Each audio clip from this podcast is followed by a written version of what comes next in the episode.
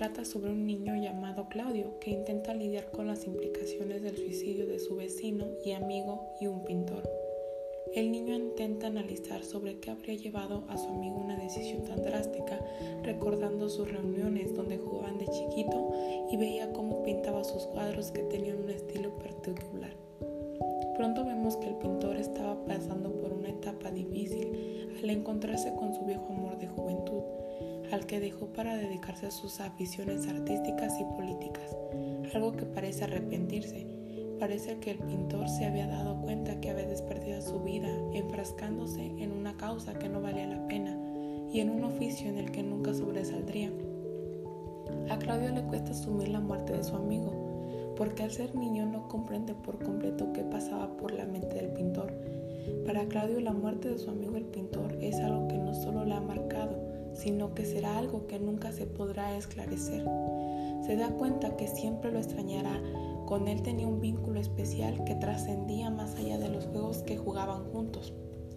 Un detalle de mi amigo el pintor es la forma de cómo Claudio tiende a recordarse detalles, en su caso con los colores que vea, pues para el color es lo que mejor representa a una persona o una emoción. Amarillo. Si en algunas culturas simboliza juventud y alegría, para el pintor y Claudio simbolizan ansiedad. Azul representa tristeza. Marrón simboliza enojo. Rojo, el significado del rojo no cambia, sigue representando pasión. Morriña. Claudio le da este nombre a un color que suele usar el pintor, pero del que no recuerda su nombre. Esta es una palabra poco usada y el diccionario la define como tristeza o analiza desde el significado de la palabra y él teniendo en cuenta el tipo de tono con el que es descrito, Parece que el color morriña simboliza la nostalgia y la tristeza del pintor, pero no por su país, puesto que es brasileño, sino por el amor de juventud, a quien aún ama a pesar del tiempo transcurrido y con quien nunca podrá estar.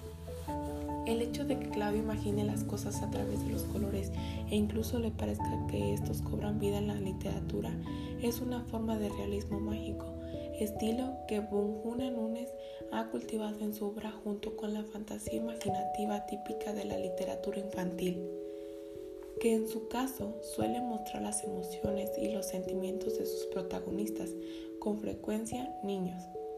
También su obra muestra un poco de crítica sobre la forma como el ser humano se comporta. En general, no está mal, pero cuando lee un libro, así siendo mayor, no tiene identificarse con él. Incluso a pesar de estar clasificado como un niño para libros, es necesario saber si es correcto o no leer esta novela con sus hijos, ya que sería bien explicarles el contenido de mi amigo el pintor, razón por la que Norma clasificó este libro para mayores de 11 años. Sin embargo, es un buen libro para abordar el tema de la muerte y en este sentido lo recomiendo.